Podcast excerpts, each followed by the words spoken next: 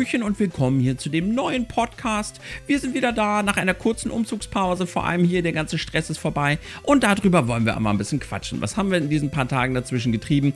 Wie ist so ein Umzug tatsächlich zu bewerten, gerade wenn man ein großer Sammler und ein großer Videospielfanatiker ist? Wo sind da die Fallen, wo sind da die Fehler? Aber es soll natürlich auch um Spiele gehen. Wir wollen einfach mal lose darüber quatschen, was wir so in letzter Zeit gezockt haben. Es sind moderne Spiele dabei, sind auch ein paar ältere Spiele dabei und Spiele, die man vielleicht so gar nicht von uns gedacht hätte. Aber ich würde sagen, das erfahrt ihr dann gleich. Ich wünsche viel Spaß mit dem Podcast, ein bisschen lockeres Gequassel am Sonntag. Und damit herzlich willkommen mal wieder hier. Ich freue mich, euch mal wieder hier begrüßen zu können, hier in diesem wunderschönen Podcast. Wir fangen einfach mal an mit einer lockeren Quasselei. Ich begrüße als erstes Hallöchen Patrick. Mensch, Tim, weil, wie, war, war, du bist wieder da? Ja, ich bin wieder da und ich bin gut gelaunt und ich bin fröhlich, denn ich habe jetzt tatsächlich endlich Internet. Obwohl ich vom, am ersten schon umgezogen war und vor zwei Monaten Internet bestellt habe, habe ich jetzt über ein LAN-Kabel vom Nachbarn, denn ich selber bekomme erst wahrscheinlich am 19. Internet. Ähm, oh es ist Gott. sehr spannend und das ist auch der, ja, also ich habe hier wirklich jetzt zweieinhalb Wochen, zwei Wochen komplett analog gelebt. Ich habe unten auch keinerlei Internetempfang äh, unten in der Bude, weil da irgendwie durch, wir haben hier so eine Fußbodenheizung und mhm. das scheint halt so krass zu isolieren. Hier oben im Holzbereich geht's, hier ist halt ganz normal Haus, unten ist so krass isoliert, da drängt halt überhaupt nichts in den Bunker. Und immer wenn ich mal auf meinem Dachboden war, hatte ich ganz kurz vielleicht mal Internet oder halt wenn ich mit dem Hund Gassi war, hier auf dem Land, ist eh schwer. Also es war, eine, es war eine sehr spannende Zeit und generell der Umzug. Das war tatsächlich mein erster richtig großer, krasser Umzug. Aber ich bin ja nicht der Einzige, der umgezogen ist, ne? Nee, nee. ja, und äh, bei mir war es bei weitem nicht der erste richtig krasse Umzug. Also ich habe ja, also ich bin auch umgezogen, ja, um mal das Geheimnis hier aufzulösen. Wir sind ja so ziemlich zur selben Zeit umgezogen.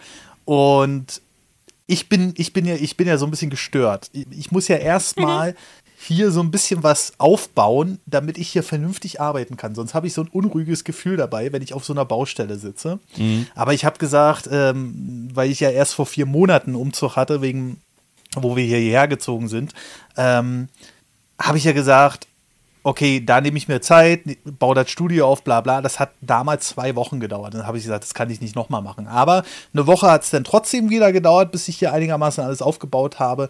Bin aber auch relativ zufrieden, muss ich sagen. Also wir haben jetzt hier einen Raum mit Schlafzimmer und Studio, aber das funktioniert eigentlich ganz gut. Und ähm, das Ding ist aber einfach, ich, ich bin dann immer so unruhig, wenn ich, wie gesagt, auf einer Baustelle sitze und so. Und äh, aber umziehen ist ja wohl die Hölle. Ja. Also ich hasse es wirklich. Und ich will mir nicht vorstellen, ich meine, ich habe jetzt hier eins, zwei, drei, vier, fünf, sechs, sieben, acht Regale hinter mir hängen. Da ist so meine gesamte Sammlung drin. Und ich kann mir vorstellen, das reicht ja bei dir bei Weitem nicht. Also, das ist ja, bei dir ist es ja bestimmt der drei- oder vierfache mindestens. Und ja, wie war es denn so für dich, Tim, wenn du jetzt hier das erste Mal erzählst? Also, ähm, ich muss tatsächlich an dieser Stelle ja etwas gestehen. Ich habe mich. Vor allem das Witzige war, ich habe noch so rumgebölkt. So, ja, wir schaffen das schon. Ich habe jahrelang meinen Job gewesen, Arbeit einzuschätzen und zu planen und so. Ich habe mich noch nie in meinem Leben so verschätzt.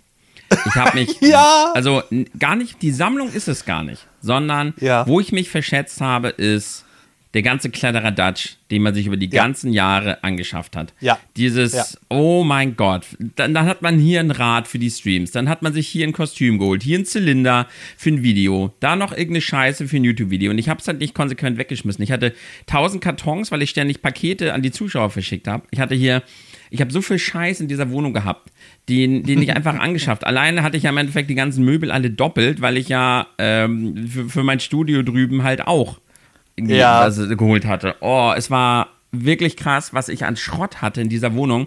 Und dann habe ich mich halt wirklich verschätzt, wie viel das ist. Ich habe, es gab mhm. einen Moment, da bin ich mit einem Umzugskarton drüben in meine Wohnung und hatte mir vorgenommen, so, jetzt packe ich das hier zusammen, ne? Ja. Und dann habe ich wieder unten ein Regal aufgemacht und da quillte dann einfach ganz viel so eine Plastikstände raus. Die sind cool und praktisch, aber da quillte halt wieder so viel Sammlung raus, dass ich dann wirklich da so richtig vernichtet saß. So, ich schaff's nicht.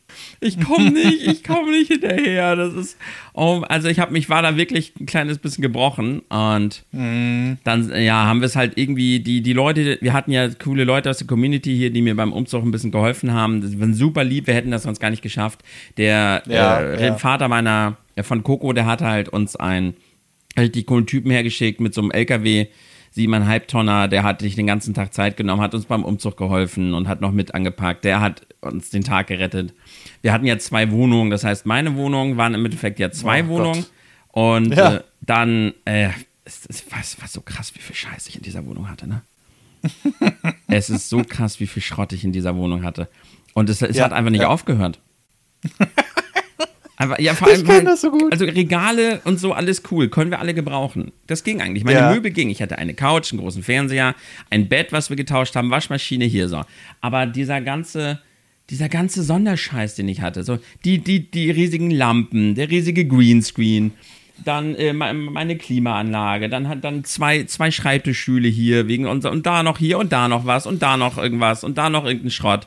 Ich, mhm. ich kam nicht hinterher.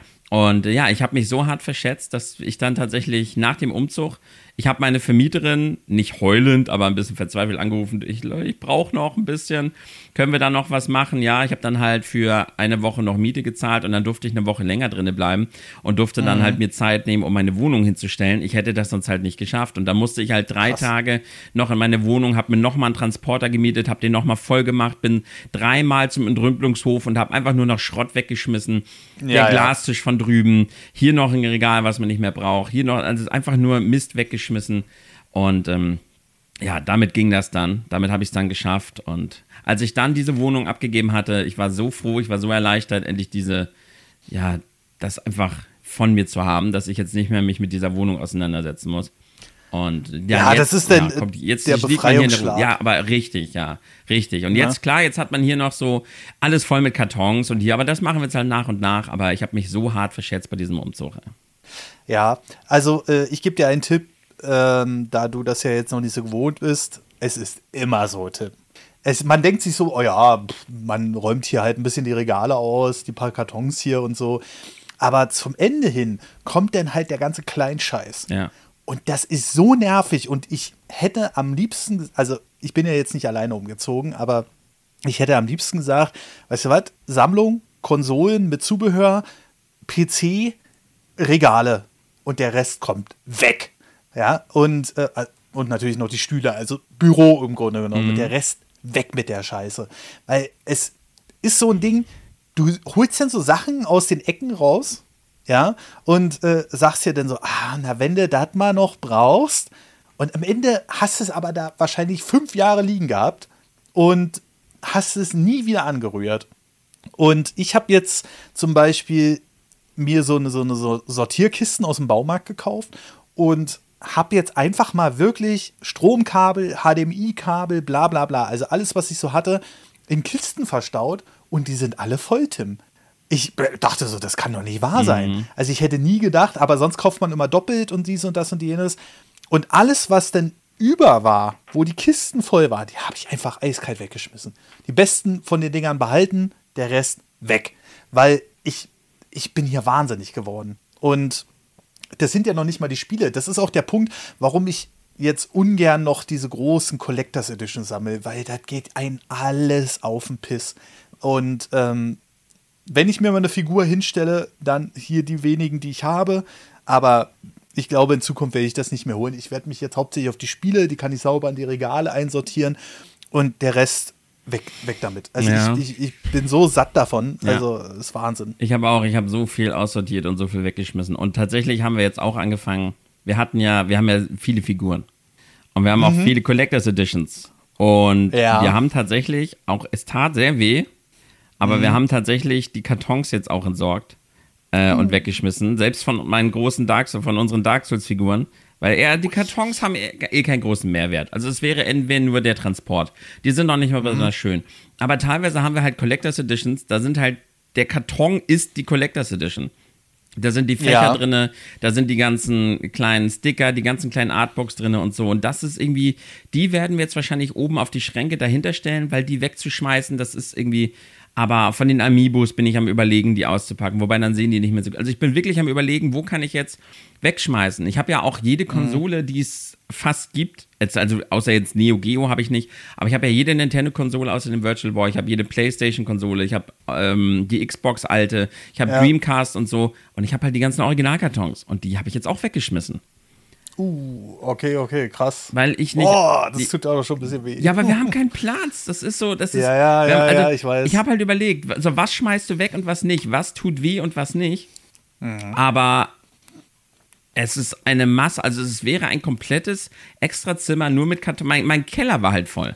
Mein Keller war voll mit diesen Kartons. Und das wäre jetzt ein Zimmer voll mit Kartons, wenn ich die halt aufheben würde. Also ich- meine Wii habe ich noch im Karton drin. So, ich habe halt noch so eine, so eine, so eine seltene Wii, die lasse ich im Karton, die haben wir, die werde ich schon irgendwo aufgehoben bekommen. Aber jetzt Mhm. zum Beispiel ähm, von meiner PlayStation 5, da habe ich Ja. den Karton weggeschmissen. Ja, da bin ich auch schon am überlegen, weil der Karton halt auch nichts Besonderes ist, ne? Nee. Ähm, überhaupt nicht. Aber da ja wahrscheinlich nächstes Jahr die Pro kommt und ich ja da immer ganz schnell hinterher bin und nächstes Jahr wird wahrscheinlich verdammt teuer, ähm, habe ich mir gesagt, ja komm, für, für, für, die Zeit behältst du das jetzt noch und verkaufst sie dann.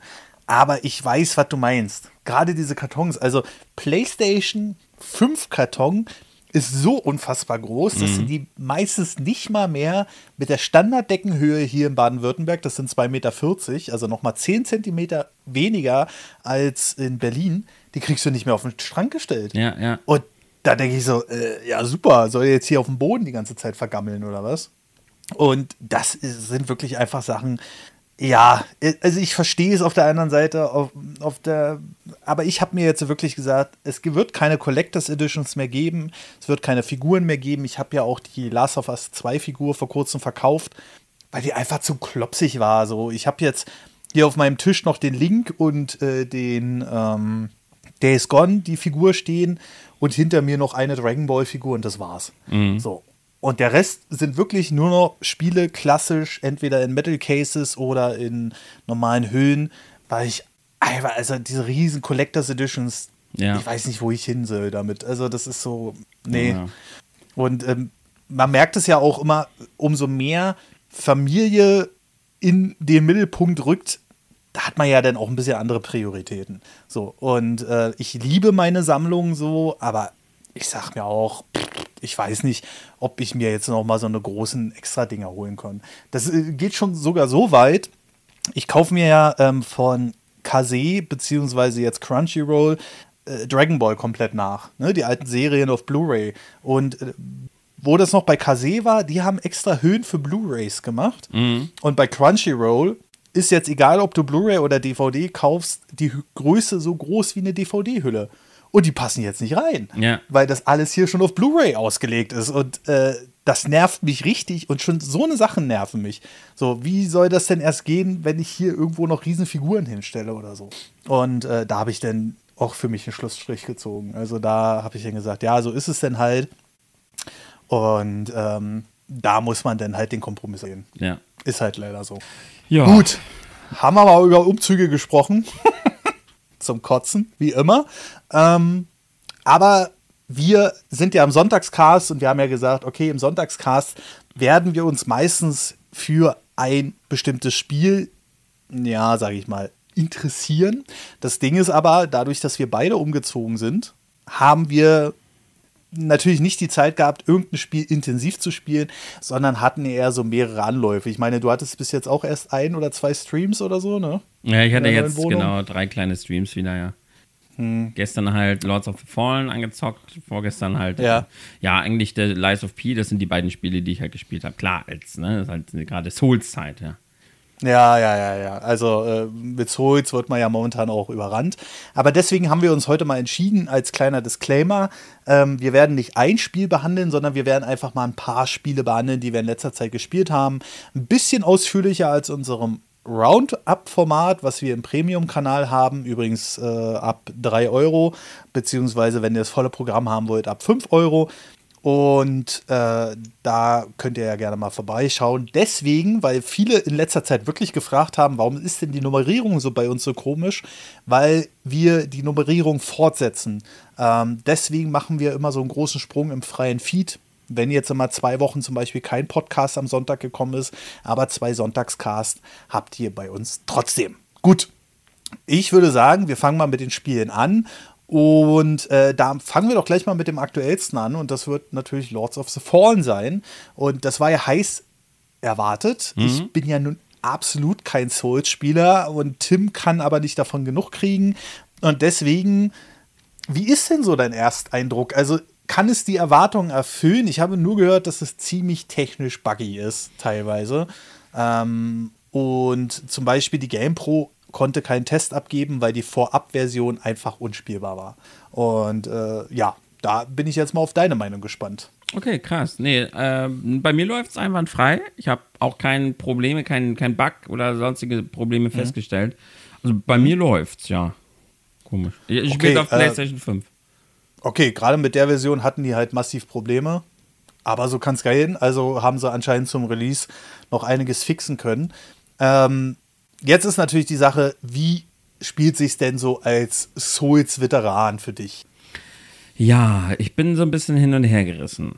Denn zum mhm. einen habe ich so ein bisschen selber an mir festgestellt, Coco hat mir auch nochmal mehr oder weniger den Eindruck bestätigt, dass ich aktuell so ein bisschen überkritisch bin, wenn ich Souls-Likes und Souls-Spiele spiele. Weil ich, mhm. klar, das, sind, das ist mein Steckenpferd, ich spiele ständig diese Spiele und ähm, weil ich hatte ja davor Lies of P halt auch schon gespielt. Und Lies of mhm. P, kann ich hier schon mal an dieser Stelle vorwegnehmen, ist das schwerste Souls-like, das ich je in meinem Leben gespielt habe. Oh und ich bin tatsächlich am überlegen, das Spiel abzubrechen, weil ich einfach, weil ich es nicht schaffe.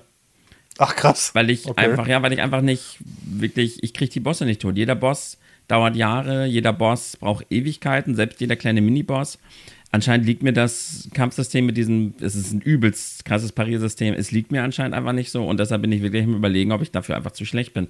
Und bei Lords of the Fallen hatte ich jetzt am Anfang auch irgendwie das Ding. Also die Spiele sind so schwer und äh, dass ich wirklich, wir haben gestern gestreamt und ich habe am Anfang überlegt, okay, was machst du falsch? Das, das kann doch so nicht gewollt sein. Das ist doch, kann doch, ist doch gerade irgendwie nicht so richtig. Und ich habe halt wirklich mhm. geguckt, wo wo kann man meinen Fehler finden, wo mache ich vielleicht irgendwas Dummes falsch. Wir haben dann gefunden, dass ich eine Fähigkeit zu wenig benutzt habe. Und äh, man kommt schon irgendwie rein. Die Welten, mhm. muss man sagen, also äh, generell das Spiel ist der Souls. Also alles, was man aus Souls kennt, ist hier genauso. Wir haben hier quasi die Leuchtfeuer, das Gegner-Regeneriersystem, die Waffenart, wie sie sich spielt, die Skalierung und all das, was man aus Souls kennt, findet man auch hier wieder. Und äh, es hat so ein paar kleine Sonderheiten, was das Waffenkombosystem angeht, aber das guckt man sich dann am besten selber mal an. Das sieht nämlich ziemlich spannend aus. Ansonsten die Gebiete kennt man so aus Dark Souls 3. Also im Moment fühlt es sich sehr an wie Dark Souls 3. Und mhm. äh, ja, das große Problem, was ich halt habe, ist das Kampfsystem, weil ich die ersten Bosse fand ich halt nur so okay. Und mhm. sie haben, ja, ich mag es halt nicht, wenn eine künstliche Schwierigkeit erzeugt wird, einfach nur dadurch, dass man einem Boss immer 10 Millionen Leben gibt und dass die mhm. Kämpfe einfach immer ewig dauern. Sie one-shotten dich quasi, du hast viel zu wenig Heilung und dann musst du die Bosse perfekt spielen. Außerdem haben sie ein ganz komisches System eingebaut. Ich versuche es okay. mal so zu erklären, dass man ungefähr versteht, was ich meine, wenn man das Spiel noch nicht gespielt hat. Es, man kennt ja Spiele, in denen pariert werden muss. Ja. So, zum Beispiel äh, Sekiro ist da ja sehr, sehr bekannt. Sekiro, meiner Meinung nach, ja eh das beste Kampfsystem, das je existiert hat. Und äh, das ist halt super. Da muss man, kann man, hat man Perfect Parry. Das heißt, wenn du im richtigen Moment einen, einen, einen Parier-Knopf drückst, dann bei den Soul-Spielen ist es so, du schlägst mit dem Schild die Deckung des Gegners weg und der Gegner steht offen da und du kannst ihm einen kritischen Schlag geben. So, das mhm. heißt, für einen perfekten Parry wirst du hier halt belohnt, indem der Gegner halt schön dasteht. So, bei Sekiro ist es so, da gibt es halt einen, einen Parry, da bekommst du dann ein kleines bisschen Schaden auf deine Haltung, aber der Angriff des Gegners ist erstmal gestoppt. Und dann gibt es noch einen Perfect Parry. Das heißt, oh wenn du wirklich im richtigen Moment parierst, dann passiert dir quasi gar nichts. Das heißt, du, ähm, du parierst den Gegner perfekt, er bekommt Schaden auf seine Haltung und äh, ja, du, dir, dir selber passiert gar nichts. Und so ist passiert das eigentlich in den meisten Spielen, dass du für einen perfekten Parry halt belohnt wirst, indem der Gegner viel Schaden auf seine Haltung bekommt oder offen dasteht. So ist es bei Elden Ring halt genauso und bei Lies of P ist es jetzt auch so, bei Bloodborne mit den Kugeln genauso. Aber bei diesem Spiel haben sie sich etwas anderes einfallen lassen. Wenn du den Gegner perfekt parierst, dann bekommst du trotzdem einen, also ich weiß nicht genau, wie das heißt, einen, eine Art von Schaden. Und zwar du hast einen, du hast einen Lebensbalken, der ist rot und dann wird halt ein gewisser Prozentsatz wird halt grau. Das heißt, mhm. der, ähm, das ist eine, ein, ein Schaden, den du aber wieder regenerieren kannst. So, das heißt, wenn du jetzt meinetwegen, du bekommst, du machst drei perfekte Parries und verlierst mhm. 20 Leben. Aber diese 20 Leben sind eingegraut. Das heißt, wenn du jetzt wieder aktiv bist und du greifst an, kannst du dir diese 20 Leben wieder zurückholen, indem du halt angreifst. Ähm, das Problem ist allerdings, dass dieses graue Leben geht halt verloren, wenn du Schaden bekommst. Das, dann ist es das komplett weg. Und was dann am Endeffekt oh. passiert ist, du machst halt meinetwegen drei, vier perfekte Parries, verlierst drei Viertel deines Lebens, obwohl du perfekt parierst. Und wenn dir dann ein kleiner Fehler passiert, dann ist halt dein gesamtes Leben weg. Weil dieses, dieses eingegraute Leben, das bekommst du nur wieder, wenn du danach schaffst anzugreifen. Aber die Rate zwischen dem, was du an Leben zurückbekommst, das ist viel zu niedrig. Du schaffst es gar nicht, dieses eingegraute Leben zurückzubekommen. Gleichermaßen wirst du halt oft auch ein bisschen weggestoßen und die kritischen Angriffe machen zu wenig Schaden. Das heißt, ich weiß im Moment nicht, wie ich Schaden verhindern soll. Wahrscheinlich muss ich viel mehr ausweichen. Wahrscheinlich will das Spiel gar nicht, dass man so viel pariert. Aber aktuell finde ich das Pariersystem in diesem Spiel sehr, sehr fragwürdig und sehr, sehr komisch. Aber die Bosse fühlen sich halt für Ausweichen auch ein bisschen zu unfair designt an. Also ich bin sehr am Hadern mit dem Spiel ein mhm. bisschen viele Gegner. Ich finde, ich, im Moment empfinde ich, das ist ein vorsichtiges Statement nach drei, vier Stunden Spielzeit. Im Moment finde ich das Spiel an den falschen Stellen zu unfair und mhm. halt, mhm. es ist nicht die gute Art und Weise, Schwierigkeit zu erzeugen. Bei Lies of P bin ich da ein bisschen entspannter, weil bei Lies of P okay. sehe ich den Fehler eher bei mir, denn das Spiel ist unfassbar gut. Lords of the Fallen hat so, also hat an vielen Stellen so ist eine 7 von 10 einfach an vielen Stellen. Es ist an vielen Stellen gut, ja. es ist an vielen Stellen okay. Lies of P ist an vielen Stellen aber eine 10 von 10. Dieses Spiel ist wirklich unfassbar gut. Ich bin nur zu okay. dumm. Ich schaffe es einfach nicht. aber bei Lies of P bin ich halt auch wieder der Meinung, aber da mache ich demnächst mal ein interessantes Video zu, dass mhm. was, ab wann ist Schwierigkeit noch gut und ab wann ist Schwierigkeit einfach zu schwer. Und ich finde Lies of P zu schwer. Es gab zum Glück einen Patch, der einige Dinge äh, vereinfacht hat. Das war ein guter Patch. Jetzt gucke ich mir das Spiel nochmal an. Aber so, in der ersten Version fand ich Lies of P tatsächlich zu schwer. Und ja, ich bin mal gespannt. Also, was ich da nur zu sagen kann, ich bin ja ein sehr ungeduldiger Typ. Und wenn du das schon sagst, dass ähm, diese Spiele zu schwer sind, da kann ich mir schon vorstellen, in welche Richtung das ungefähr geht. Ich erinnere mich da gerne an Zelda Skyward Sword. Da haben Nintendo, also das klingt jetzt komisch, aber lass mich kurz ausreden, ähm, da haben Nintendo äh, die Leute sich gedacht, wenn du was falsch machst, blockt der Gegner sofort. Und ich bin dann natürlich irgendwann mit meiner Ungeduld an den Punkt gekommen, wo ich dann einfach nur eingedroschen habe auf den Gegner, was nichts mehr gebracht hat, weil ähm, wir haben da zwei Beispiele. Einmal äh, der Skelettritter auf der Brücke und einmal der Endgegner. Und wenn du was falsch gemacht hast, also wenn du nicht so gespielt hast, wie der das Spiel das wollte, dann hat es dich mit einem Block abgestraft.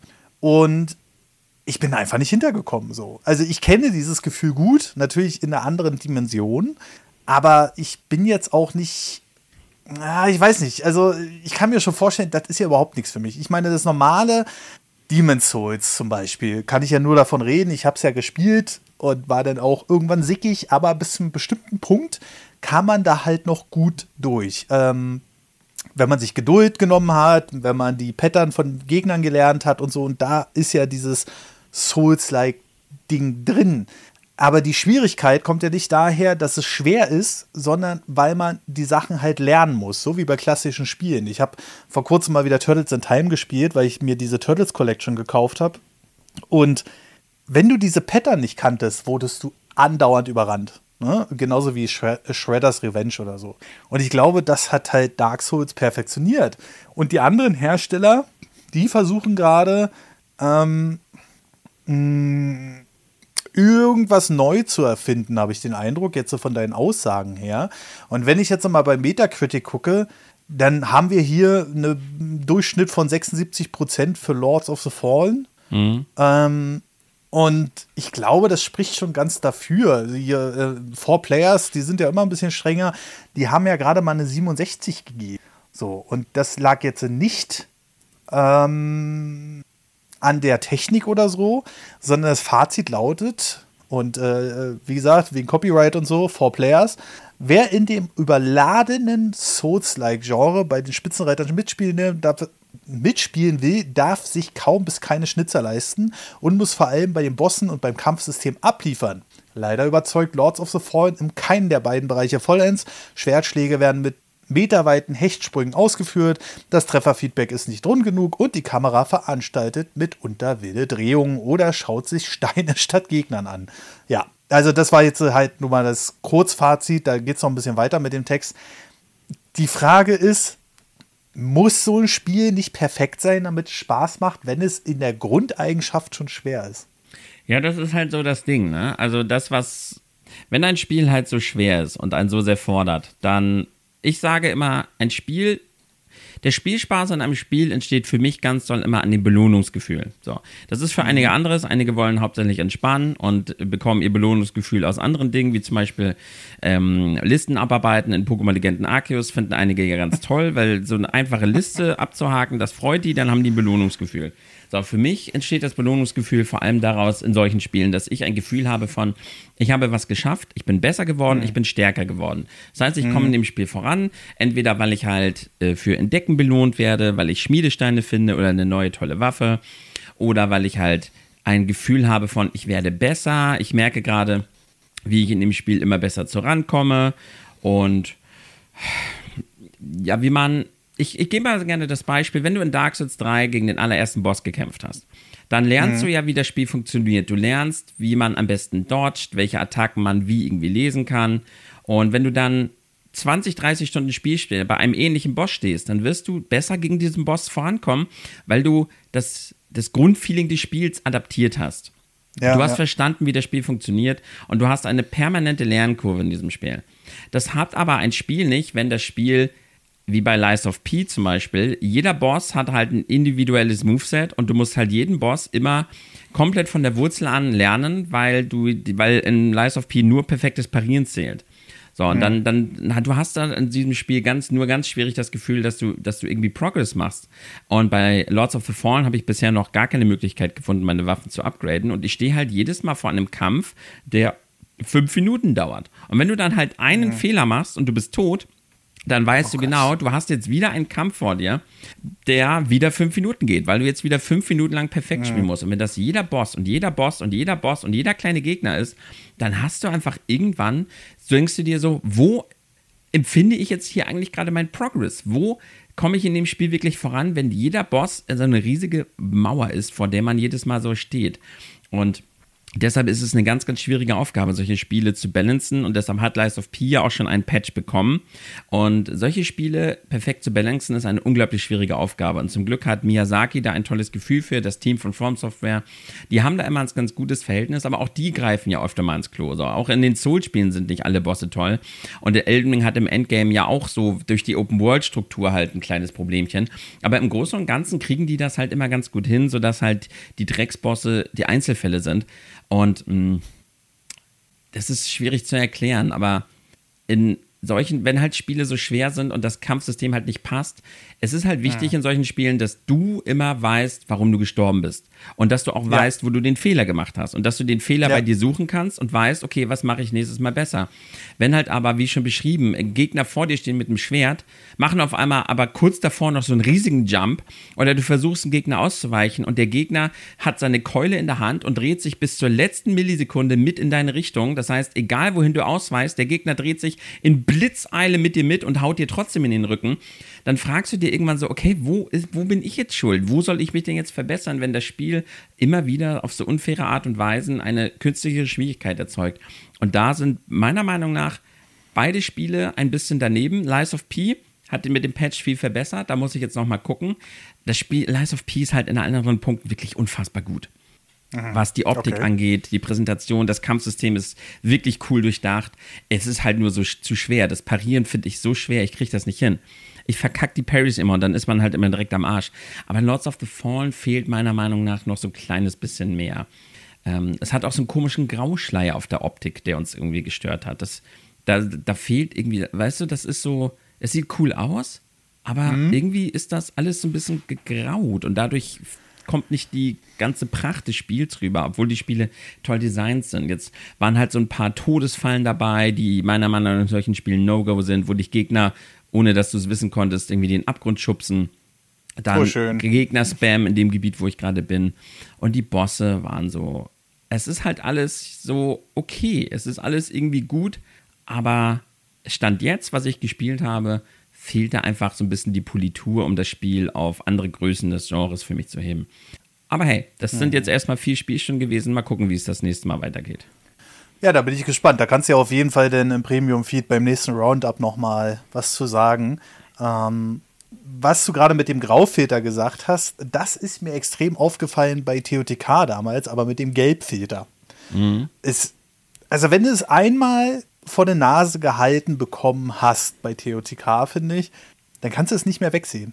Und dann haben die natürlich, wie das Internet nun mal so ist, äh, sich ein paar ähm, ROMs geschnappt, eine Mod drüber gebügelt, dass dieser Gelbfilter wegkommt. Es sah besser aus, fand ich. Und ich glaube, Nintendo hat das natürlich hauptsächlich gemacht wegen dem, wegen der Leistung. Aber, äh, also, dass du ein bisschen mehr verschleiern kannst. Aber jetzt fällt es mir schon extrem auf. Und ich kann mir schon vorstellen, wenn ein das richtig auffällt, dann ist das auch richtig nervig irgendwann. Wahrscheinlich hat man einfach versucht, also ein kleiner, äh, kleiner ähm, Hinweis so aus der Videoproduktion, wenn du dir eine Rohspur anguckst von jemandem, der was eingesprochen hat und der macht vielleicht komische Atemgeräusche oder so, dann legst du gerne mal unter diese Videospur so ein bisschen so einen Musiktrack damit das halt nicht mehr so auffällt. Und ich glaube, so ähnlich ist das halt auch in diesen Grafik-Settings, dass sie einfach sagen, okay, wir haben vielleicht das ein oder andere nicht sauber hingekriegt, deswegen legen wir da jetzt so einen Schleier drüber, dann fällt das nicht mehr so auf. Das könnte ich mir vorstellen. Weißt du? Mhm. Und äh, ja, Lords of the Fallen ist ja jetzt auch nicht mh, hm, der AAA-Supertitel, ähm, sondern ist ja schon Double A eher. Und aber Lies of P ja eigentlich auch, oder? Ja, das sind beides zwei Erstarbeiten gewesen von Entwicklerstudios. Jetzt hat, also mhm. Lies of P ist wirklich unfassbar gut. Also, in, mhm. also auch was die Vielfalt angeht, das Spiel ist wirklich unfassbar gut. Äh, ich habe halt nur meine persönlichen Probleme, weil ich zu schlecht bin oder weil mir das Pariersystem irgendwie noch nicht so liegt. Oder ich vielleicht andere Sachen falsch mache. Und bei Lords of the Fallen muss ich halt erstmal noch gucken. Es sind erstmal nur vier Stunden und in anderen Souls-Spielen ist der Funke auch nicht direkt übergesprungen. Mit Sekiro hatte ich miese Probleme, weil ich zu schlecht war. Mittlerweile liebe ich das Spiel. Deshalb bin ich da erstmal sehr vorsichtig. Aber mhm. auch so was, was Grafik angeht, das Boss-Design, so ein bisschen, alles so ein bisschen anders, so ein bisschen klobiger. Da fehlt einfach an vielen Stellen so ein bisschen das ja, das gepolischte. Ähm, ich denke mal, es wird am Ende so ein 7 von 10 Spiel vielleicht werden. Mal gucken. Mhm. Vielleicht 8 von ja, 10. Also mal gucken, was noch kommt. Das würde ja den ähm, Wertungen entsprechen, die gerade auf Metacritic so rumgehen. Äh, ja, aber spannend mal wieder zu sehen, weil, wie gesagt, ich habe ja überhaupt keinen Plan davon. Und äh, ja, aber mal wieder gut zu wissen, was der aktuelle Markt ist. Aber ich habe mal so eine Frage noch an dich persönlich. Ähm, Findest du, dass momentan zu viele von diesen Spielen rauskommen? Weil irgendwie habe ich den Eindruck, jeder steigt jetzt irgendwie darauf ein und jeder wird jetzt wahrscheinlich fertig mit seinem ähm, Souls-like-Spiel, sage ich mal. Oder sagst du, nö, ist noch lange nicht erreicht, die Grenze? Nee, das Ding ist halt, ähm, ich liebe dieses Genre und ich sage mir, ich spiele halt die, die Spiele bringen ja alle etwas für das gesamte Genre dazu. So, selbst wenn jetzt sagen wir mal Lords of the Fallen bleibt so wie es ist und bleibt für mich eine 7 von 10, mhm. dann hat trotzdem Lords of the Fallen ein interessantes System probiert und ein, ein, viele tolle Dinge aber einfach dazu gebracht. Und Lies of P hat extrem viel dazu gebracht, extrem viele neue Ideen. Wulong hat ja auch sein eigenes Ding gemacht. Und im Moment kommen viele Spiele in, innerhalb dieses Genres, die alle sich etwas einfallen lassen für ihr Kampfsystem oder für den Progress. Viele kleine Ideen, aus die dann eben das Gros an Entwicklern schöpfen kann. Und das finde ich eigentlich ziemlich nice. Und dazu muss ich sagen, man meckert auch ja gerne innerhalb des Genres auf hohem Niveau. Und das ist so ein bisschen das, was ich mir jetzt so für meine Streams gesehen Ich bin da im Moment, ich fühle mich im Moment wie so ein Filmkritiker, der halt ja. so lange schon Filme kritisiert, dass er irgendwann immer nur kritisiert und irgendwie nicht mehr so die Freude rüber sprüht, weil er immer Dinge findet zu kritisieren. Wenn ich ein Soul-Spiel mhm. spiele, dann finde ich immer was zu kritisieren, weil ich halt das Beste des Besten geschmeckt habe. So, und wenn ich mir dann denke, okay, ähm, das ist jetzt aber nicht so gut wie da, das könnte hier besser sein, das könnte man da besser machen, dann, und, das, und das nimmt halt irgendwann einfach überhand, dann entstehen nicht so gute Vibes. Und da muss ich ein bisschen an mir arbeiten gerade, aber ich spiele halt immer noch lieber ein Lords of the Fallen als irgendein ja. Assassin's Creed. Also diese Spiele geben mir halt immer noch so viel mehr als die meisten anderen Spiele da draußen. Einfach durch ja. die Art und Weise des Game Design, weil ich einfach die Soul-Struktur halt sehr gerne mag. Deshalb, ich habe meinen Spaß mit Lords of the Fallen und ich habe sehr viel Spaß mit Lies of P, auch wenn ich echt Probleme habe, was zu töten. Spiele ich trotzdem viel, viel lieber Spiele dieser Art als eigentlich so gut wie alles andere. So, also ich brauche kein ich brauche halt nicht so diese 0815-Spiele, wo man einfach nur durch eine leere Welt reitet, wo irgendwie kaum irgendwas drin steckt. Das ist so, das, das brauche ich dann auch nicht wirklich. Dann spiele ich halt lieber Souls und spiele dann lieber ja. ein Spiel, wo einfach einige Dinge nicht passen. Dann hatte ich am Endeffekt trotzdem immer noch mehr Spaß als ähm, mit den meisten anderen Spielen. Und deshalb doch, go, her damit, probiert euch gerne aus. Ähm, geht eure eigenen Wege und im Endeffekt kann dann vielleicht der eine von den Ideen des anderen profitieren und das gesamte Genre wächst voran. Okay, also es, es bleibt spannend auf der Souls-Front, sage ich mal. Und ähm, ja, also mal gucken. Ich werde mich wahrscheinlich nie wieder mit diesen Spielen anfreunden können. Aber das ist ja gerade das Kontroverse daran. Also viele, lang, äh, viele Spiele, viele Spiele, doch viele Jahre waren viele Spiele ja auch einfach viel zu leicht, ähm, bis denn mal wirklich dieses Dark Souls kam. Ähm, wie lange ist das jetzt her? Wann kam Dark Souls? Elf 1? Jahre schon. Boah, und davor Demon's Souls, ne? Ja. Hm. Ähm, und da war das halt noch eine Randerscheinung und mittlerweile sind aber auch wieder viele Leute zurückgekehrt zu wirklichen Herausforderungen. Jetzt zum Beispiel kommt ja in der Woche Super Mario Bros. Wonder. Da hast du ja schon die Option mit den Yoshis und dem, ähm, oh, jetzt fällt mir der Name nicht ein. Äh, wie heißt er denn? Wie heißt er denn? Mopsy. Ähm, dass du theoretisch unverletzbar bist. Das ist natürlich ganz toll für Spieler, die eingeschränkt sind körperlich, also die dann sagen, ey, ich würde trotzdem gerne die Welten erleben und sowas alles, aber ich habe nicht die Reaktionszeit, um auf die Gegner zu reagieren. Mhm. Dafür ist es super. Für alles andere ist es aber wieder so, weiß ich nicht. Und ich bin mal gespannt, wie sich die Spieleindustrie so entwickeln wird, ob es in diesem Souls-like-Genre bleibt ähm, oder ob man noch viel mehr rausbringt, was richtig bockenschwer wieder wird. Ich glaube nicht so unfair schwer wie damals zu NES und SNES-Zeiten, aber so, dass es halt mehr Sinn macht. Ähm, wie du ja selbst sagst, es muss ja ein Belohnungsgefühl dabei sein. Wenn es einfach nur unfair ist, ist es ja blöd. Ja. So. Und ähm, ja, da bin ich sehr, sehr gespannt drauf. So, aber kommen wir mal äh, weg von Souls-like. wie gesagt, jetzt kommt mein Spiel und ich habe kein Souls-like gespielt. Ähm, ich habe den DLC zu Resident Evil 4 gespielt oder spiele ihn gerade auch noch. Ich bin jetzt so zu knapp drei Viertel durch, würde ich mal sagen. Ich bin jetzt so bei den letzten zwei Kapiteln. Und ja, es ist auch ein top aktueller Titel, weil Resident Evil 4 Remake kam ja schon vor einem Dreivierteljahr schon wieder raus. Ist ja auch schon wieder ewig her gefühlt. Und jetzt kam halt der DLC Separate Race mit äh, Ada. Also, das ist ja so die Gegenspielerin von Leon. Und ähm, ist meines Erachtens nach Resident Evil 4 in klein. Und orientiert sich eher an den klassischeren Resident Evil 4. Ähm, hast du das Vierer schon gespielt, Tim? Nee, nur zwei Stunden lang. Das Original auf der Wii. Das Original auf der Wii. Okay, das Remake hat ja noch mal einiges anders gemacht. Ähm, während äh, das Original, sage ich mal, ähm, sehr linear war, also du bist dann einfach von Abschnitt zu Abschnitt gelaufen, weil es auch einfach technisch schwerer umzusetzen gewesen wäre als heutzutage, haben sie ja beim Remake so das in mehrere Mini-Open Worlds unterteilt, die du dann auch besuchen kannst. Aber du hast eine ähnliche Spielerfahrung. Also das haben sie sehr gut umgesetzt. Ähm, und jetzt gibt es aber Resident Evil 4 äh, Separate Race und ähm, das spielt, wie gesagt, mit Ada. Ist aber eher wieder wie das klassische Resident Evil 4. Es ist relativ linear. Ähm, du hast eine kleine Auswahl an Waffen und so weiter und so fort. Und wenn es kein extra Download wäre für 9,99 Euro, würde ich sogar jedem empfehlen, um vielleicht zu gucken, ob Resident Evil 4 was für euch ist, guckt euch erstmal diesen DLC an. Weil das dampft im Grunde genommen alles zusammen, was das große Resident Evil 4 Remake gemacht hat. Und eher wieder linear, ein bisschen weniger Auswahl, also ohne jetzt zu viel spoilern zu wollen.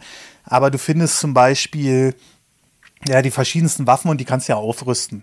Und äh, bei Resident Evil 4 sind das so viele Waffen teilweise, also beim Hauptspiel, und so viele Stufen zum Aufrüsten, dass du manchmal so sagst, ah, ich weiß jetzt nicht, wo ich da jetzt mein Geld rein investieren soll. Und das ist halt bei Separate Ways nicht so. Du kannst wenn ich das jetzt richtig beurteile, in einem Rutsch fast alle Waffen voll aufrüsten. Und das hinterlässt halt ein sehr befriedigendes Gefühl meines Erachtens nach. Mhm.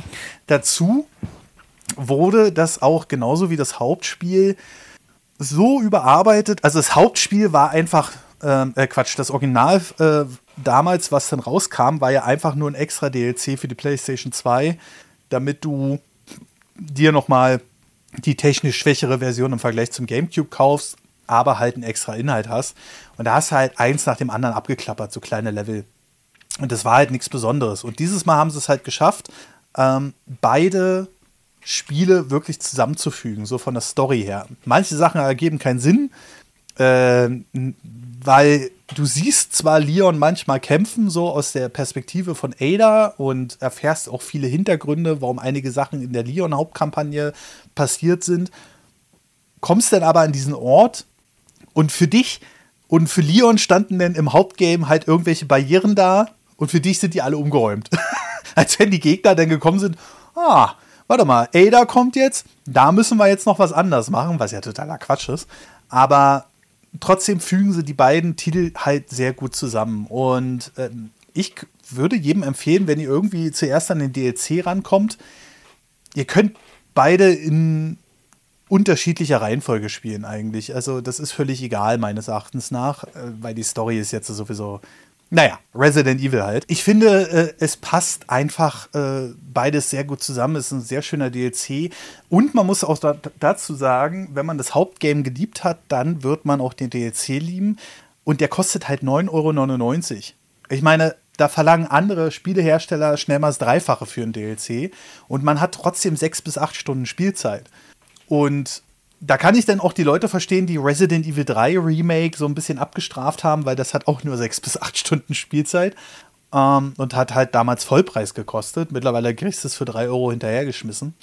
Aber ja, es ist wesentlich strukturierter. Also du hast halt höchstens drei Aufrüstungsstufen für die Waffen und nicht mehr fünf wie im Vorgängerspiel. Und ähm, dann hast du aber auch die verschiedensten ähm, also im Hauptspiel kannst du so Schmuck finden und den kannst du noch mit verschiedensten Steinen ausrüsten.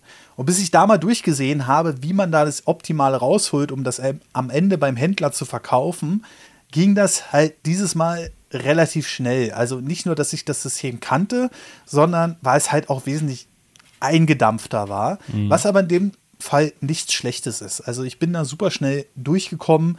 Ähm, und es spielt sich einfach so runter. Also es ist genau das Gegenteil von dem, was du hast. Ja. Hier holt man halt das Erfolgserlebnis aus dem Fortschritt. Und das mag ich sehr, weil es hat Herausforderungen, aber es ist gut gebalanced. Also es ist nicht irgendwie zu schwer. Bin jetzt vielleicht in der Kampagne fünfmal gestorben oder so. Und ähm, ja, deswegen, äh, da bin ich sehr überzeugt jetzt gerade von diesem DLC und ich werde den wahrscheinlich dann ähm, heute, also wenn der Podcast rauskommt, ist der 15.10., werde ich auch den Rest durchspielen.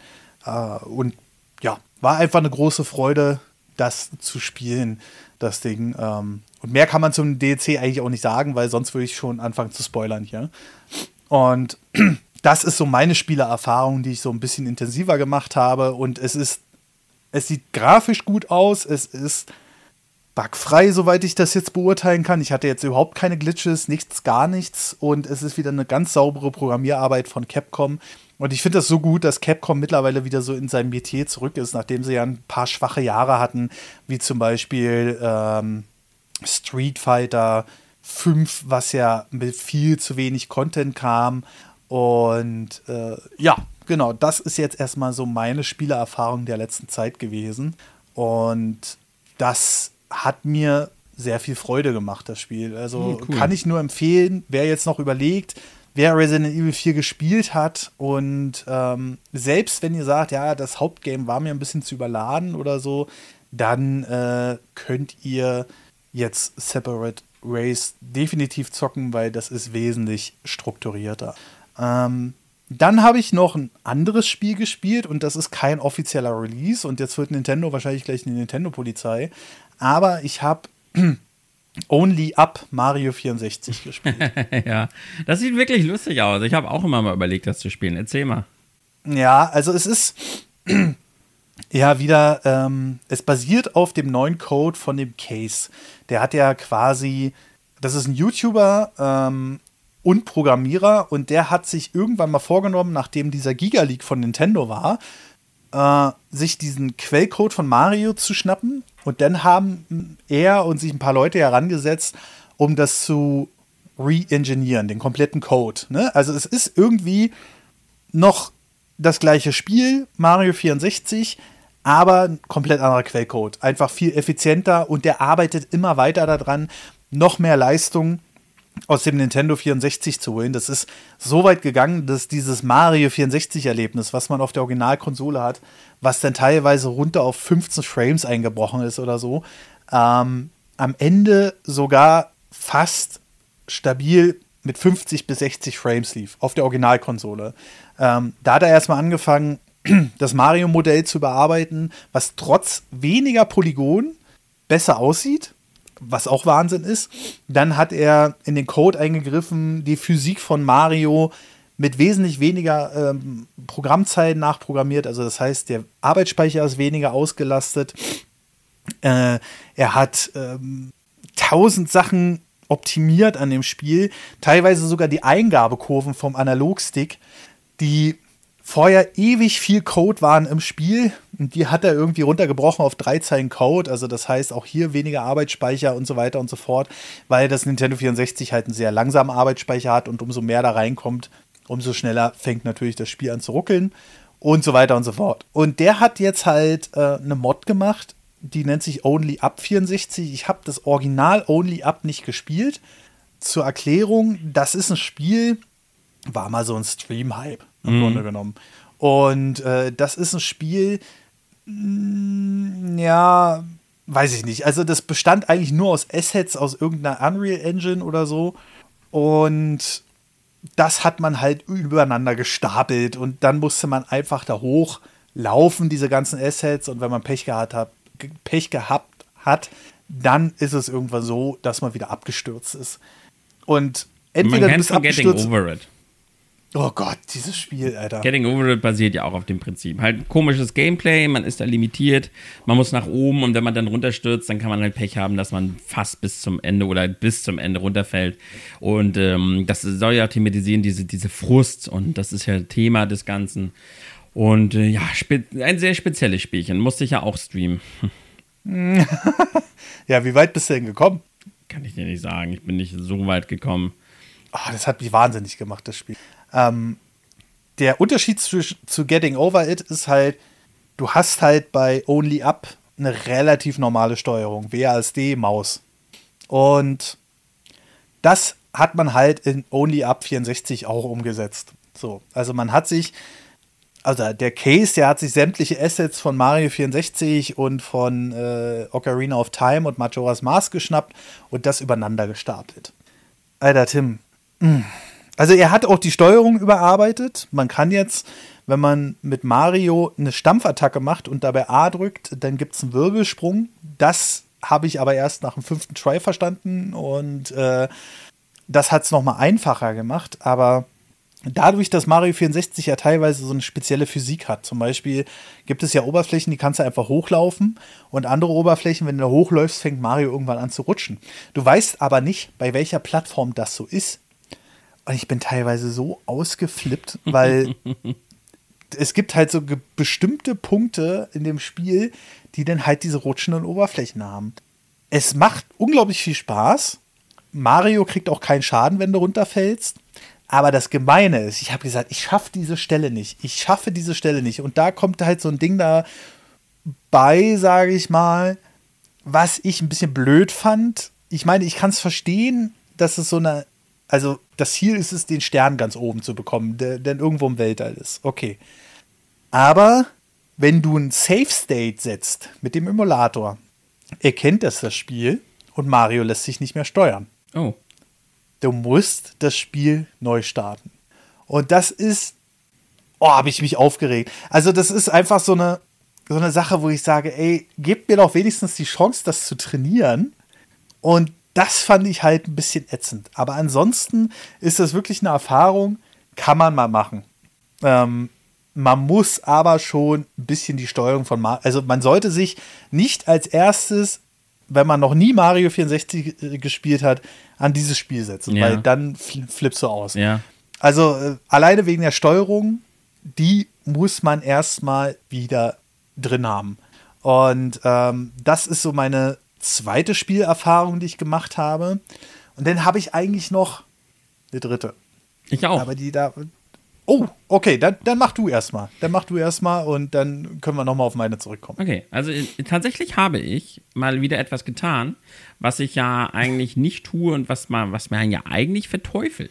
Aber es ist ein Handy-Game-Machine, das ich tatsächlich gespielt habe. Und mhm. zwar rede ich von Monster Hunter Now. So. Monster Hunter Now, ich bin ja großer Monster Hunter-Fan. Und Monster Hunter Now ist ja von Niantic und ist ja das gleiche Prinzip wie bei Pokémon Go dass du halt Monster triffst, so in der realen Welt, du musst rumlaufen, so, das heißt, die, die, die Dinge, die man in Monster Hunter braucht, wie zum Beispiel Erze, Käfer, Pflanzen oder andere Knochen, Upgrade-Materialien, die findest du dann halt an so Vorkommen, die du in der realen Welt dann halt findest, wenn du dich durch die Welt bewegst. Und ähm, ja, du gehst du dann halt rum, baust ein paar Dinge ab, tötest ein paar kleinere Monster. Mhm. Und äh, bekommst dann halt Sachen, um stärkere Monster anzugreifen, kannst deine Waffen und dann deine Rüstung halt upgraden und das ist das altbewährte Monster Hunter Spielprinzip. Der Unterschied zu mhm. Pokémon Go ist allerdings, dass das Kämpfen hier Spaß macht. Also Pokémon Go war ja wirklich nur rumlaufen und sammeln, aber das Kampfsystem in ja. Pokémon Go, also ich rede hier von vom ersten Jahr Pokémon Go, ja, ich habe das Spiel ein Jahr lang äh, sehr, sehr viel gespielt. Das war ja, das konnte an die Tonne treten. Das war ja absolut lächerlich. Das heißt, es ging wirklich nur um das Fangen und um das Sammeln und das hat extrem viel Spaß gemacht. Ich habe das Spiel wirklich unglaublich viel gespielt. Aber ein Monster Hunter Now macht tatsächlich auch das Kämpfen Spaß. Und es, äh, was halt ziemlich gut umgesetzt ist, und da muss man jetzt halt, ich bin wieder großer Monster Hunter-Fan, ich fand es einfach sehr, sehr gut, wie wunderschön die Monster umgesetzt und gestaltet sind. Es fühlte mhm. sich halt wirklich so an, als wären es die, ja, als, als würde man halt gegen die Monster kämpfen. Das heißt, die typischen Angriffe, Schwanzschlag von Ratian und es ist Vergiften und die Eigenheiten der Monster, die wurden hier super umgesetzt. Und das hat mir halt extrem gut gefallen. Und dadurch hat das Spiel mich bei Laune gehalten. Ich muss allerdings an dieser Stelle sagen, es hat wieder ein typisches Problem, was Capcom mit Monster Hunter gerne macht. Es hat zu wenig Content. Also ich bin jetzt schon durch. Ich habe den Endboss oh. der ersten Kampagne besiegt. Ich habe das stärkste Monster gespielt. Es ist jetzt schon ein New Game Plus Cycle entstanden. Das Spiel hat bei weitem nicht alle Waffen und gerade meine Lieblingswaffe ist halt noch im Spiel nicht enthalten. Das heißt, du spielst das Spiel jetzt erstmal, ja, mit einem Soft-Paket, sage ich mal. Es gibt halt ein paar große Monster, aber halt nur so zehn Stück zwölf Stück ungefähr, lass mich lügen. Der Rest ist im Spiel noch nicht drin, es sind noch nicht alle Waffentypen da und das fand ich so ein bisschen schade, weil ich, das Spiel macht irgendwie Spaß, gerade wenn man Gassi geht oder mal unterwegs ist. Das heißt, eigentlich hatte ich Spaß mit dem Spiel, aber jetzt bin ich halt mhm. halt erstmal durch und das ist halt genauso wie bei Monster Hunter generell, dass irgendwie der Content irgendwie erst nach und nach kommt und das finde ich immer so schade. Weil ich will halt jetzt spielen und nicht halt warten, bis irgendwann wieder Content entsteht.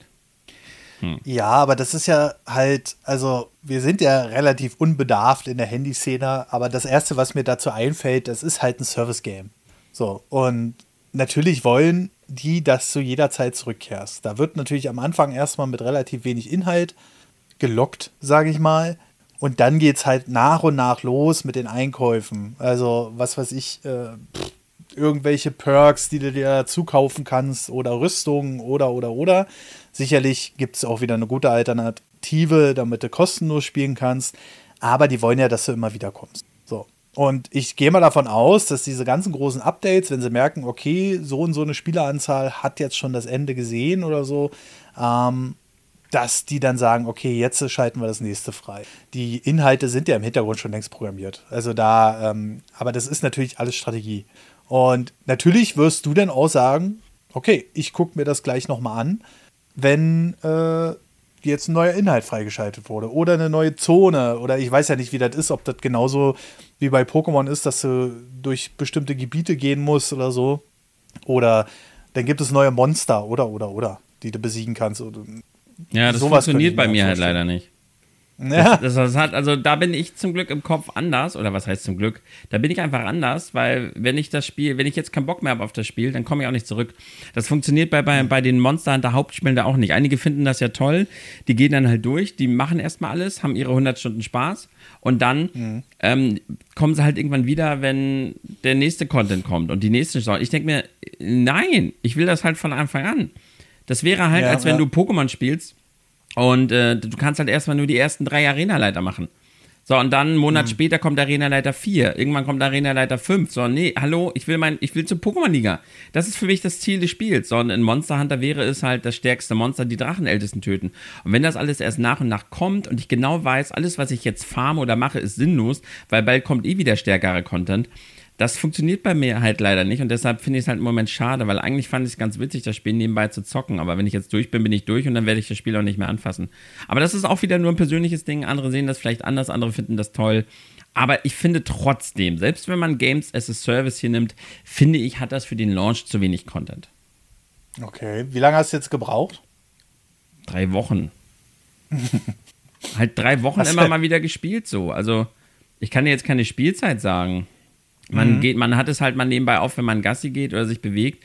Also ich bin jetzt halt noch nicht mal stundenlang durch die Städte gelatscht und habe halt mhm. genug Waffen und genug Stärke, um halt den Endboss der Kampagne zu schlagen. Und ja, ich habe jetzt nicht besonders viel Effort in dieses Spiel gepackt und bin trotzdem durch. Mhm. Ja. Okay. Also drei Wochen klingt jetzt für mich erstmal unglaublich viel Zeit, aber hast du irgendeine Nettostundenzahl? Äh, trackt das Spiel das irgendwie oder so? Kann, kann, keine Ahnung, kann sein. Ich weiß jetzt nicht, wo ich das im Handy finde. Ich guck mal nebenbei, ob man sowas hier sehen ja. kann. Okay. Ja, also wie gesagt, also ich fange so eine Spiele erst gar nicht an. Das ist ähnlich wie äh, WoW oder so. Ich weiß ganz genau, wenn mir dann so ein Spiel wirklich mal gefällt, dann sitze ich da halt ewig davor. Ähm, ich hatte das letzte Mal, oh, wie hieß denn das? Ah, mir fällt es nicht ein. Ach so, Vampire Survivors. So. Und ich habe so viele Stunden da rein versenkt. Das macht ja auch Spaß, das Spiel. Ähm, und hat einen auch immer wieder bei Laune gehalten. Aber irgendwann dachte ich mir dann irgendwie, das ist ja so stumpf, aber dann waren halt schon wieder, weiß ich nicht, 60, 70 Stunden in dieses Spiel rein versenkt, einfach nur um rumzulaufen, Waffen zu upgraden, um die Gegner schneller zu besiegen. Mhm. Und äh, ich merke dann immer wieder, okay, die 60, 70 Stunden, da hättest du jetzt äh, was anderes spielen können. Ne? Nehmen wir einfach mal ein PlayStation 5 Spiel oder so. Und mir ist das halt immer zu, ah, ich weiß nicht, also wenn ich, wenn ich da zu viel Zeit rein versenke, das ist bei mir nicht gut, finde ich. Also danach habe ich auch immer so ein schlechtes Gefühl, so, weil ich denke mir so, Alter, deine Zeit hättest du jetzt auch ein bisschen qualitativer verbringen können. Und ich habe immer ein schlechtes Gefühl bei Handy-Games. Ich bin jetzt mal gespannt. Viele Publisher bringen ja jetzt auch ihre AAA-Spiele aufs Handy. Zum Beispiel jetzt Resident Evil Village kommt jetzt aufs iPhone. Ähm, die Vollversion halt. Äh, Monkey Island 3 kam ja auch für Smartphones. Äh, Gibt es da für einen Zehner jetzt kommt noch so ein Assassin's Creed, äh, mir fällt es nicht ein, aber auch ein komplettes Spiel, was ähnliche Mechaniken haben soll wie ähm, äh, normales Assassin's Creed.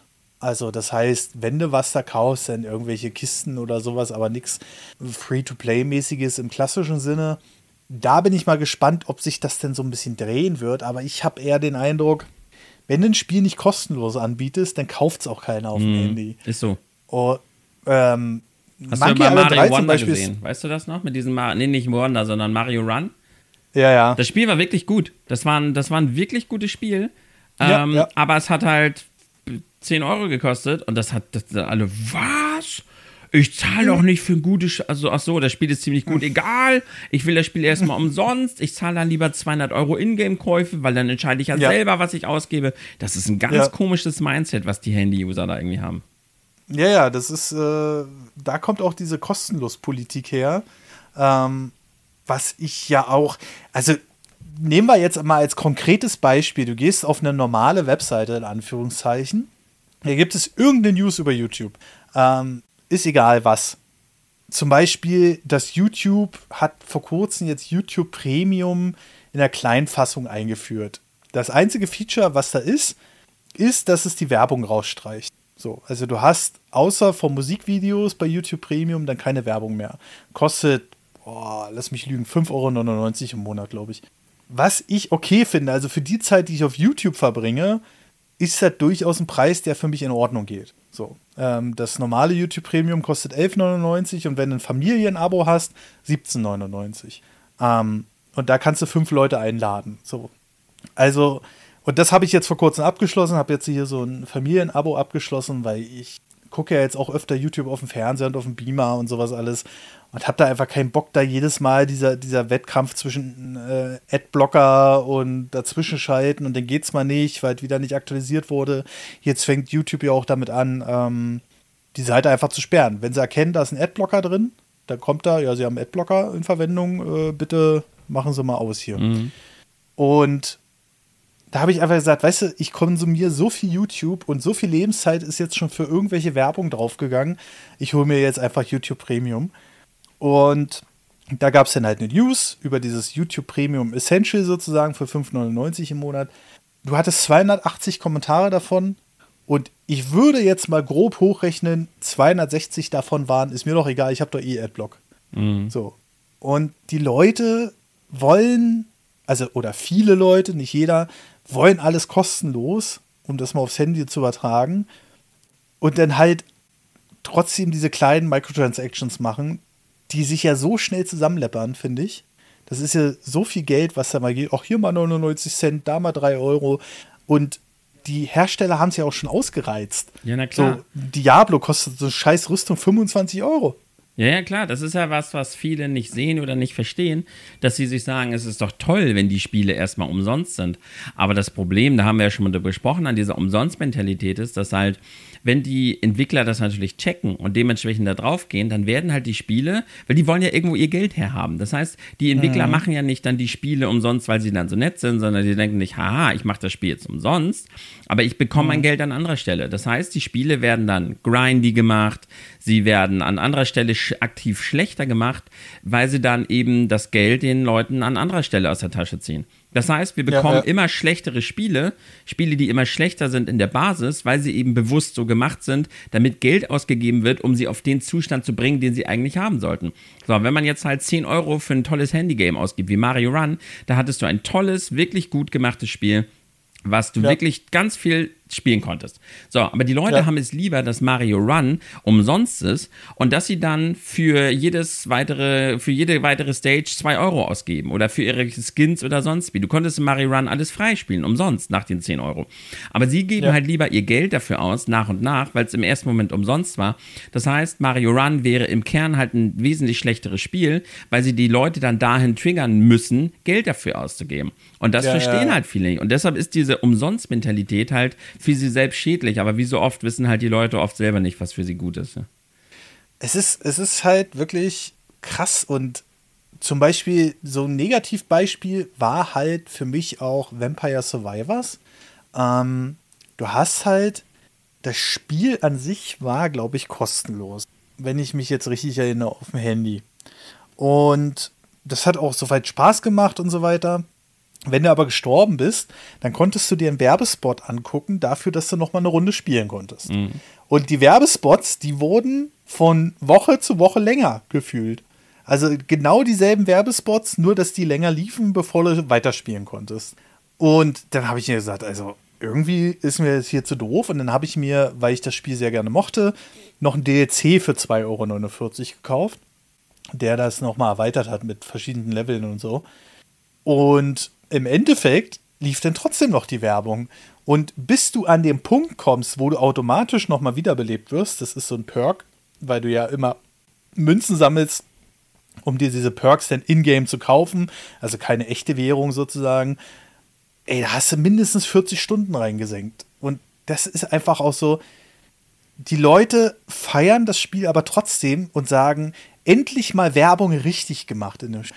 Und ich muss sagen, sobald ich dann DLC kaufe, also wirklich aktiv Geld ausgebe in dem Spiel, bin ich der Meinung, sollte man die Werbung einfach deaktivieren. So, ähm, auf der Konsole kostet das Spiel ein Fünfer, glaube ich, oder 4 Euro irgendwas auf der Switch. Ist ja jetzt auch erst vor kurzem rausgekommen. Und da hast du dann eine werbefreie Version. Ne? Mhm. Aber es ist doch trotzdem einfach nur nervig. Und die Leute haben sich aber schon so dran gewöhnt, dass es mittlerweile als positiv empfunden wird, wenn da mal wenig Werbung drin ist, ja. die du aber trotzdem nicht skippen kannst. Das ist, äh, nee, ich weiß nicht. Also, das ist für mich, ich weiß, wir, regen, wir sind die alten Männer, die sich darüber aufregen. Aber ganz ehrlich, das ist mir irgendwann noch zu blöd. Ja, verstehe ja. ich. Ja, mit der Werbung, das ist immer so eine Sache. Man, man hat sich natürlich im Laufe der Zeit dran gewöhnt. Man muss halt immer gucken, ob, warum ist die Werbung da, wie ist sie da und auch genau wie mit diesen Ingame-Käufen. Warum, mhm. warum sind die Ingame-Käufe da? Und wie sind die Spiele eben designt, um diese Dinge zu forcieren? Äh, Assassin's Creed Odyssey zum Beispiel habe ich halt mhm. massiv kritisiert, weil das Spiel mit Level Gates arbeitet und mit anderen kleinen Dingen, die halt dich zwingen sollten, die Ingame-Käufe zu tätigen. Weil das Spiel halt, es wurde grindy gemacht, es gab Level Gates ja, und du ja. musstest immer gewisse Dinge erreichen, um überhaupt weiterspielen zu können. Und das, das hätte das Spiel halt nicht haben müssen, wenn sie nicht unbedingt diese Ingame-Käufe hätten erzwingen wollen. Das Spiel ist ein ja. schlechteres Spiel gewesen, weil die Entwickler unbedingt diese Ingame-Käufe pushen wollten. Und das passiert mhm. ja auf mhm. dem Mobile-Markt ständig. Und genauso ist es auch mit Werbung. Warum ist Werbung da? Äh, ist es jetzt sinnvoll, sich die Werbung anzugucken, weil man dadurch halt ein tolles Spiel irgendwie bekommt? Ähm, es ist nicht so einfach immer, aber die Leute ja. nehmen da heutzutage echt sehr, sehr viel in Schutz, ja. Ja, ja. Ja, das ist halt wirklich so. Und kommen wir mal noch ganz kurz zu einem Spiel, um noch mal ein bisschen von dem Free-to-Play-Thema wegzukommen. Was ich aktuell spiele, also da kann ich ja, ich weiß gar nicht, wie viel ich schon sagen darüber kann. Aber ich habe schon, ich kann auf jeden Fall sagen, dass ich schon Code für City Skylines 2 bekommen habe. Ich habe es ja auch schon gespielt auf dem Rechner. Und ich kann jetzt natürlich nicht allzu viel sagen, nur ein paar bekannte Dinge. Zum Beispiel, dass man, dass mit jeder Straße, die man verlegt, na nicht mit jeder, aber mit fast jeder Straße, die man verlegt, automatisch Abwasserrohre und Stromleitungen gelegt werden und so. Und ich mag diese Stadtaufbauspiele, aber ich habe es jetzt kurz vor unserem Podcast hier nochmal gespielt und dachte mir so vorhin, oh ja, ich habe ja jetzt noch 20 Minuten, bis Tim da ist. Und das, die nächste Sekunde gucke ich auf die Uhr und da war es schon 13 Uhr, äh, Quatsch, 13 Uhr sage ich schon. Und da war es dann schon äh, 15.31 Uhr. Ich dachte, uh, und das ist halt bei diesen Spielen immer gefährlich. Weil du bist dann halt so am Gucken oder optimieren und sowas alles. Aber ich kann euch auf jeden Fall schon mal sagen, bisher spielt sich das grandios. Und ich bin auch auf so einem Discord-Server, äh, wo viele Leute invited wär, wurden neben mir und die Entwickler auch das Community-Feedback mit einbeziehen. Was weiß ich, die Leute schreiben dann ihre Hardware-Konfiguration und sagen dann dazu, ja, den und den Fehler hatte ich. Da kann ich jetzt nicht genau drauf eingehen, aber natürlich, wie das bei so einem Spiel nun mal ist, es gibt auch kurz vor Release immer noch Fehler, die man vorher nie hatte. Und das finde ich so geil gemacht, dass einfach Leute äh, invited werden, die kriegen dann einen Code für das Spiel, um das schon spielen zu können. Schreiben auch einige, ja, die sind schon 50 Stunden im Spiel und sowas alles. Das ist total krass. Aber bringen dann aktiv Feedback mit. Und klar, du wirst nicht alles ähm, bis zum, boah, weiß ich nicht, wann Release. Also das Embargo fällt am 19. Oktober. Ähm, also du hast nicht alles, äh, kannst du natürlich nicht ausmerzen und vor allem nicht jeden individuellen Fall und so. Ne? Aber ich finde das halt richtig, richtig geil. Also 19. Oktober fällt das Embargo und 24. Oktober kommt das Spiel raus und ich bin am überlegen, ob ich noch mal eine längere Session vor Mario Wonder mache dann, ähm, um das äh, äh, City Skylines vielleicht noch mal so reinzuzocken von, äh, was ist denn der 19. für den Tag? Donnerstag. Von Donnerstag zu Freitag. Ich hoffe, ich habe den Mario Wonder schon. Aber ja, hätte ich auf jeden Fall schon mal richtig, richtig Bock drauf. Ja, und mehr kann ich leider dazu noch nicht sagen, aber vielleicht kann ich ja noch mal drüber sprechen in einem der späteren Podcasts, die hier auch äh, zweimal im Monat am Sonntag erscheinen. Ähm, und äh, wir sind sehr dankbar, dass wir das hier machen können. Äh, ja, aber Tim, hast du noch was, bevor ich jetzt hier eventuell eine Abmoderation machen will? Nö, ich kann nur noch äh, kurz einwerfen. Ich habe ähm, Pac-Man gespielt, zwei Spiele auf dem Super Nintendo. Pack Attack und Pack in Time. Pack in Time fand ich gruselig. Das war, das war ganz komisch, das Spiel. Aber Pack Attack war ganz witzig. Das war so eine Tetris-Variante. Aber mhm. Eine sehr interessante Tetris-Variante. Kann man aber auch ganz, ganz schwer beschreiben. Ähm, ja, wie beschreibt man das? Es rutscht halt runter. Also man hat in seinen Tetris-Blöcken hat man immer Geister mit drinne. Und äh, diese mhm. Geister verschwinden nicht und diese Geister kann man auch nicht benutzen, um eine Reihe zu vervollständigen. Ab und zu kommt halt aber ein Pac-Man mit den Blöcken mit drin. Also du hast deine typischen Tetris-Blöcke, aber innerhalb ja. der Blöcke sind manchmal Geister manchmal Pac-Man. Und Pac-Man geht dann halt in einer gewissen Richtung und speist die Geister auf und du musst halt versuchen, Tetris zu spielen aber halt auch die Geister, die du platzieren musst, weil sie Teil der Blöcke sind, so platzieren, dass dann der nächste Pac-Man sie sauber aus dem Weg räumt, damit du dann trotzdem weiterhin mit den anderen Blöcken, die dann nachrutschen, die Tetris-Ketten bauen kannst. Das ist eigentlich eine ganz witzige Art. Und dann gibt es auch so einen Puzzle-Modus und das hat eigentlich ganz gut Spaß gemacht. Ja, das kann man nochmal so als einwerfen, um so auch ein bisschen Retro am Ende mit reinzubringen hier. Okay, okay. Gibt es das für irgendeine aktuelle Konsole oder muss man da Super Nintendo auskramen? Ich habe auf Super Nintendo gespielt. Ah ja, okay, okay. Ja. Also es ist jetzt kein E-Shop-Titel oder ähnliches. Nee, ich glaube, glaub, ich glaube nicht, nein. Okay. Also für den äh, für die aktuellen Konsolen kommt ja jetzt demnächst auch ein neues Pac-Man raus. Wahrscheinlich der Grund, warum sie Pac-Man 99 jetzt äh, beendet haben, weil jetzt nochmal von ähm, dem Publisher ein komplett neues Pac-Man kommt und das beinhaltet auch einen Battle Royale-Modus. Und äh, ja, dann ist es ziemlich eindeutig. Ach so, F-Zero 99 habe ich noch gespielt. Das wurde jetzt geupdatet. Ja, was denn? Ähm, mit, der mit der Queen League. Ah, cool. Und ähm, es sind wohl auch Strecken von dem Satellaview, die demnächst noch kommen sollen. Mhm, habe ich auch gehört. Also, ich glaube, da die Lobbys immer noch voll sind, kriegt das Spiel guten Support. Und ich bin sehr gespannt darauf, äh, was man da alles noch machen wird. Auf jeden Fall kommen noch Queen und King League. Die sind schon bestätigt und mal sehen, was sie damit noch machen.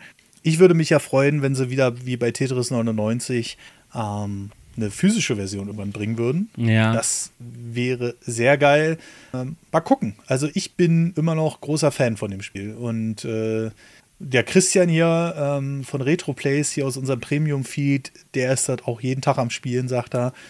Und ich bin wirklich gespannt, was sie daraus noch machen werden. Es wird anscheinend ein richtig umfangreiches, neu, an Anführungszeichen, neues F-Zero. Und ähm, mal gucken. Ja. Mal gucken, mal gucken. Ich bin auch Spielt gespannt. es auf jeden Fall, damit Nintendo einen Grund hat, äh, das noch weiter zu updaten. Genau. Nee, das, ja. was ich gespielt habe, hat auch echt Spaß. Ich habe es dann noch nicht weitergespielt bisher, aber nee, das hat wirklich Spaß gemacht. Ja, ja. Also es lohnt sich auf jeden Fall wieder reinzugucken. Ja. Das kann ich dir sagen. Gut. Äh, haben wir noch was? Ich glaube nicht, ne? Ich glaube auch nicht. Jedenfalls erstmal nicht. Jetzt, wir haben noch viele andere tolle Themen, aber wir wollen ja demnächst auch noch viele andere tolle Podcasts aufnehmen. ja. Und äh, das kriegt ihr dann auch mit in dem Premium-Feed. Also für die Zukunft, für die Sonntagspodcast ist denn halt geplant, einzelne Spiele zu besprechen, vielleicht auch mal ein bisschen tiefer im Detail, aber dadurch, dass wir jetzt beide im Umzugsstress waren, haben wir einfach gesagt, okay, wir machen mal so eine kleine Übersicht von dem, was wir in letzter Zeit gespielt haben. Ähm, und ja, mal sehen, ähm, wenn wir wieder tiefer ins Detail gehen können, wie zum Beispiel bei Forspoken damals oder ähnliches, dann wird es natürlich dazu wieder den passenden Sonntagscast geben. Aber wenn ihr noch mehr viel Stopp. Aber wenn ihr noch viel mehr Podcasts haben wollt, dann geht es jetzt mit dem vollen Programm auf Steady ab 5 Euro los. Ähm, da könnt ihr mal reingucken. Da haben wir viele unterschiedliche Formate. Kurz aber gut ist zum Beispiel mh, hm, ein Format, wo wir Spiele empfehlen, die normalerweise ein bisschen in der zweiten Reihe tanzen oder die vielleicht gar nicht mehr so bekannt sind oder ähnliches. Dann haben wir Wie geil unser Technikformat, unter anderem mit SAMP oder aber auch äh, so ein Mist, ebenfalls mit SAMP logischerweise, ähm, wo wir einfach auch mal über Themen uns so ein bisschen auslassen und die besprechen, die gerade so in der Gaming-Welt rumgehen. Das muss nicht unbedingt um spezielles Spiel handeln, aber um gewisse Art und Weisen von Publishern, Herstellern und so weiter. Und vieles mehr im Premium-Feed auf steadyhq.com slash nerdpodcast oder auf patreon.com slash nerdpodcast. Und da gibt es eine gewisse Riege, sage ich mal, die man ähm, abonnieren kann und dann wird man hier stellvertretend natürlich für alle Unterstützer auch erwähnt. Und äh, ich würde sagen, die 10 beziehungsweise Leute, die auf 12 Euro umgestellt haben, werden oder ab dieser Summe werden die Leute hier noch aktiv erwähnt. Und da fange ich mal an mit dem Primebox. Den Robin396, den Mike Hogenkamp, David Mechler, Christian Schicho, Mipa, Serie Yoga L, Michael Bormann, Nightbird, The Real Suite Fan, Refi 1983, Lömon und Nom Nom Nom. Achso, dann und ganz neu dabei, vielen, vielen lieben Dank dafür, haben wir den Machtbrock 22 und Chrissy D. Oder Chrissy D. Chrissy D klingt fresher. Wir sagen aber mal Chrissy D. Und vielen, vielen Dank, dass ihr euch entschieden habt, uns hier zu unterstützen. Das ist sehr, sehr lieb. Aber wir haben ja noch ein paar andere dabei. Genau, und zwar mit äh, ehemaligen Goals, die wir mal hatten, die gibt es mittlerweile aber nicht mehr. Trotzdem sind sie ja natürlich nochmal ganz lieb erwähnt. Janis Just, Florian Sonntag und Pitchen unterstützen mit 15 Euro. Und der liebe Axel mit seinem super Abo, das er nicht loslässt, unterstützt uns mit 50 Euro. Ja, vielen, vielen Dank, Leute, für diesen tollen Support ihr sorgt dafür, dass wir hier weiter fröhlich äh, weitermachen können. Und jetzt nach dem Umzug sind wir auch voll dabei. Ich habe auch Bock auf geile Podcasts. Demnächst äh, ganz viele Neuigkeiten, ganz viele tolle Podcasts. Freut euch drauf. Ich bin heiß. Ja, ich auch. Und äh, ja, wie gesagt, äh, gebt uns gerne auch eine Bewertung auf iTunes, schreibt Kommentare auf nerdpodcast.de zu diesen freien Folgen. Da wird demnächst auch noch der Premium-Feed äh, ergänzt und äh, oder aber auch auf Spotify und wo man nicht mittlerweile überall Bewertungen und Kommentare abgeben. Aber die sind wichtig, gerade die Bewertungen, damit wir wieder sichtbarer werden und auch bleiben und damit vielleicht der ein oder andere noch auf unser Format hier stößt. So, das war es dann aber auch schon, würde ich sagen, für heute, für den Sonntagspodcast. Vielen lieben Dank an Tim, dass er sich die Zeit genommen hat und mitten in seiner Baustelle hier den Podcast aufgenommen hat. Ja, und äh, vielen Dank fürs Dabeisein. Vielen Dank fürs Zuhören. Ich hatte einen sehr schönen Podcast. Ich hoffe, du hattest ganz viel Spaß, Patrick. Es war mir eine Freude, ja, mal natürlich. wieder zu quasseln. Ich merke richtig, wie mein Mund weitermachen will. Ich würde sagen, demnächst ein geiler Podcast. Ich bin erstmal weg. Tschüss, tschüss. Bis zum nächsten Mal und tschüss.